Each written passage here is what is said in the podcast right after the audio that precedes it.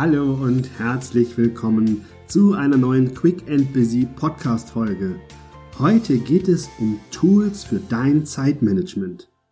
Letzte Woche habe ich dir ja schon in der Folge Zeit ist mein Freund die ersten Impulse zum Thema Zeitmanagement geliefert und heute werde ich dir drei wichtige Tools vorstellen, mit denen du sofort die Kontrolle über deine Zeit behältst oder zurückgewinnst und direkt Erfolge erzielen kannst. Ehrlich gesagt, ich glaube, es sind sogar mehr als drei, aber drei klang ganz gut. Die erste Technik, die ich mit dir teilen möchte, ist das sogenannte Bulking. Bulking bedeutet, dass du Aufgaben, die gleich sind, zusammenfasst. Sprich, wenn ich jetzt zum Beispiel Podcast-Folgen konzipiere, dann könnte ich das so machen, dass ich eine Podcast-Folge konzipiere, die dann aufnehme und dann habe ich eine Woche fertig. Ich mache es aber anders. Ich habe mir Zeit geblockt, wo ich nur konzipiere. Das heißt, ich setze mich hin und konzipiere gleich drei oder vier Podcast-Folgen am Stück und habe dann nochmal ein anderes Zeitfenster geblockt, wo ich nur Podcasts aufnehme. Warum dieser Tipp des Bulkings so hilfreich ist, ist ganz einfach. Denn du kennst das vielleicht selber. Der Anfang ist meistens am schwierigsten. Etwas anzufangen dauert oft länger als alles, was danach folgt. Und Bulking nutzt genau diese Schwäche beziehungsweise nutze es als Stärke, denn du musst nur einmal anfangen und bist drin. Und wenn du erstmal im Flow bist, das kennst du auch von Tätigkeiten, dann ist alles viel einfacher. Das heißt, wenn ich erstmal im Konzipieren von Folgen bin, dann ist es viel leichter, auch die zweite und dritte und vierte Folge zu konzipieren und ich spare enorm Zeit, weil ich nicht jedes Mal wieder diese Anlaufphase habe. Ich bin auch nicht mehr unterbrochen, ich fokussiere mich komplett auf diese eine Sache und bin dadurch viel schneller unterwegs und schaffe nachher Anstelle von drei oder vier Stunden schaffe ich das in zwei Stunden die gleichen Aufgaben zu erledigen. Ein weiteres Beispiel, wo Bulking mir hilft, ist beim Geschenke verpacken. Ich weiß nicht, wie es dir so geht. Ich selber bin nicht so der ideale und gute Geschenke-Einpacker und mich kostet das immer enorm viel Überwindung, mich daran zu setzen und meistens sieht es dann auch noch so aus, als hätte das mein zweieinhalbjähriger Sohn verpackt. Nichtsdestotrotz ist es hier für mich sehr hilfreich zu sagen, okay, und jetzt ziehe ich es durch, ich setze mich einmal ran, muss mich nur einmal überwinden und bin dann drin. Und das Gute ist ja, man kommt dann doch relativ schnell rein und so schwer ist es ja dann auch wieder nicht. Aber ich habe es dann weg. Früher habe ich oft den Fehler gemacht, dass ich gesagt habe, oh, ja, ich mache jetzt heute eins, morgen eins und übermorgen eins. Und dadurch war es die ganze Zeit präsent und ich habe die ganze Zeit schlechte Laune gehabt, weil es auch noch eine Tätigkeit war, die mir gar nicht so viel Spaß gemacht hat. Und so habe ich das jetzt geschafft, das in eine Phase zu packen, bin dadurch insgesamt noch schneller und habe vor allen Dingen danach auch meine Ruhe. Das zweite Tool, was ich dir vorstellen möchte, sind eigentlich mehrere Tools, aber die fasse ich zusammen unter der Zahl 1. Merke dir also die Zahl 1. Was ich damit meine, erkläre ich dir an einem Beispiel. Früher hatte ich überall Listen.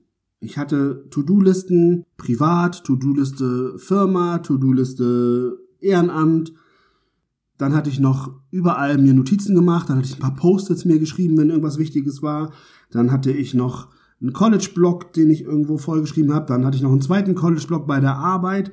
Und ich war durchaus schlau, weil ich mir viele Dinge aufgeschrieben habe. Das Problem ist nur, sie waren überall und nirgends und ich habe diverse iPhone-Notizen gehabt und da habe dann irgendwann mal durchgescrollt und festgestellt, oh, die 112. Notiz ist ja auch noch da, die war ja eigentlich ganz wichtig. Und das, was ich dir jetzt sage, ist wirklich ein Game Changer bei mir gewesen, denn es ist so wichtig, merke dir die Zahl 1, habe eine To-Do-Liste.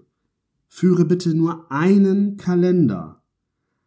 Warum? Eine To-Do-Liste, da sind bei mir sowohl die privaten als auch die geschäftlichen To-Dos drin.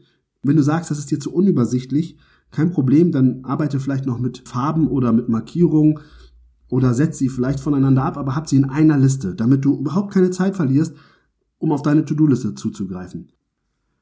Nutze die To-Do-Liste so, dass du von überall drauf Zugriff hast. Das heißt, sie muss irgendwie transportabel sein. Das kann natürlich sehr einfach über die Smartphones oder Tablets funktionieren, aber wenn du sagst, nee, ich möchte lieber das klassisch aufschreiben, dann sorg dafür, dass das in einer Größe ist, die auch transportabel ist, so dass du eben gar nicht erst an die Versuchung kommst, es dir woanders zu notieren, um es dann zu übertragen. Weil dieses Übertragen ist ein unnötiger Arbeitsschritt. Der ist nicht effizient. Das heißt, hier hab eine To-Do-Liste. Genauso führe bitte, wenn es irgendwie machbar ist, einen Kalender wo du alles drin hast, damit du auch hier nicht erst wieder übertragen musst oder erst vom einen Kalender in den anderen gucken musst. Und habe dann noch ein Backlog im agilen Kanban-Board, wem das was sagt, da gibt es das Backlog. Ein Backlog ist quasi übersetzt sowas wie die irgendwann zu tun Liste. Das heißt, wenn es To-Dos gibt, die jetzt aktuell aber gar nicht auf deine To-Do-Liste gehören, weil du sie jetzt gerade nicht machen musst, sie aber irgendwann anstehen, dann schreibe sie auf deine Irgendwann-Liste oder schreibe sie in deinen Backlog rein und hol sie dort auf deine To-Do-Liste, wenn das ein wirkliches To-Do wird. Es ergibt auch keinen Sinn, dir auf deine To-Do-Liste Dinge zu schreiben, die du jetzt gar nicht machen musst. Dann ist die To-Do-Liste lediglich voller, ohne dass du was abhaken kannst. Das ist nicht motivierend. Das hilft auch dir in deinem Zeitmanagement nicht. Das heißt, habe eine Irgendwann-Liste. Wenn es gibt Dinge gibt, wo du sagst, die möchte ich irgendwann machen oder ich muss die irgendwann machen, dann schreib die Dinge da rein und hol sie da raus, wenn sie wichtig werden. Der Vorteil von der Irgendwann-Liste ist, dass dir die Dinge nicht verloren gehen, sondern du hast sie dort. Und wenn du regelmäßig darauf schaust, kannst du immer sehen, ah, okay, guck mal, ich habe jetzt hier ein Zeitfenster, ich kann was aus meiner Irgendwann-Liste da reinnehmen, weil meine anderen To-Dos habe ich schon erledigt. Und ich empfehle vielleicht noch eine weitere Liste, und zwar eine Liste für alle kreativen Einfälle.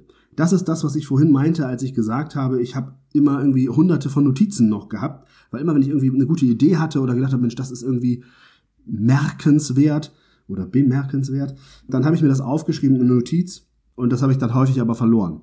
Und ich habe mir jetzt angewöhnt, ich habe eine kreative Liste, das ist deine Bibliothek und dort steht alles drin, was mir mal eingefallen ist, das was bemerkenswert war. Das habe ich dort wo ich zum Beispiel sage, guck mal hier, das wäre vielleicht ein Thema für eine Podcast-Folge. Das landet dann bei mir in dieser Liste. Also, merke dir die Zahl 1, hab eine To-Do-Liste, ein Kalender, ein Backlog und eine Liste für kreative Einfälle. Natürlich, wenn du sagst, ich brauche gar nicht so viel, dann kannst du das reduzieren und auf deine Bedürfnisse anpassen. Aber glaub mir, damit bist du in deinem Selbst- und Zeitmanagement ein ganzes Stück weitergekommen. Und das dritte Tool, was ich dir heute mitgeben möchte, ist denkbar einfach, aber äußerst effektiv. Und zwar geht es darum, dass du die zwei wichtigsten To-Dos des Tages in die erste Hälfte des Tages planst. Vielleicht hast du schon mal den Ausdruck Eat the Frog first oder Eat the Frog in the morning gehört. Keine Sorge, wer jetzt vegetarisch oder vegan ist, es gibt auch vegetarische und vegane Frösche. Tatsächlich nein, heißt es, mach die wichtigen Aufgaben und vielleicht sogar auch die Aufgaben, die dir am wenigsten gefallen, gleich am Anfang. Das führt dazu, dass du die größte Last des Tages bereits in der ersten Hälfte erledigt hast. Vom Biorhythmus her sind wir in der ersten Tageshälfte in der Regel auch viel produktiver, kann das auch da mal Ausnahmen geben, aber vor allen Dingen auch von Motivationsaspekt heraus bedeutet das, dass du die Last des Tages bereits hinter dir hast. Und als Bonustipp hierfür, lass dir noch einen äh, wirklich auch sehr bahnbrechenden Tipp mitgeben. Schreibe deine To-Do-Liste für den morgigen Tag kurz vor Feierabend des heutigen Tages. Denn dann programmierst du dein Unterbewusstsein schon auf die klaren To-Dos für den nächsten Tag. Das heißt, du bist am nächsten Morgen überhaupt nicht, musst überhaupt nicht erst überlegen, oh, was mache ich denn heute überhaupt? Oder jetzt muss ich erstmal meinen Tag planen, sondern der ist ja schon geplant. Die letzten fünf Minuten vor Feierabend nutze die, um den nächsten Tag zu planen. Oder ich bin Bahnfahrer, ich nutze dann meistens die Bahnfahrt nach Hause, um meine To-Do-Liste für den nächsten Tag zu schreiben, um dann aus der Bahn auszusteigen und komplett im Feierabend zu sein, weil ich weiß auch schon, mein nächster Tag ist schon vorgeplant. Und das in Kombination mit die zwei wichtigsten To-Dos des nächsten Tages in die erste Hälfte zu legen, ist wirklich etwas, was mich ganz weit nach vorne gebracht hat, was dazu geführt hat, dass ich viel mehr leisten konnte, als ich das bisher dachte. Also ich hoffe, diese Tipps sind für dich hilfreich und ich freue mich schon darauf, von dir Feedback zu erhalten, ob und was du davon umgesetzt hast und was das für Erfolge für dich nach sich gezogen hat. Ich danke dir an dieser Stelle fürs Zuhören. Ich freue mich auf nächste Woche. Da geht es um das Thema Improvisieren versus Vorbereitung. Auch ein sehr, sehr spannendes Thema. Dafür hören wir uns nächste Woche. Bis dahin, mach's gut, hab eine schöne Woche. Liebe Grüße, dein René.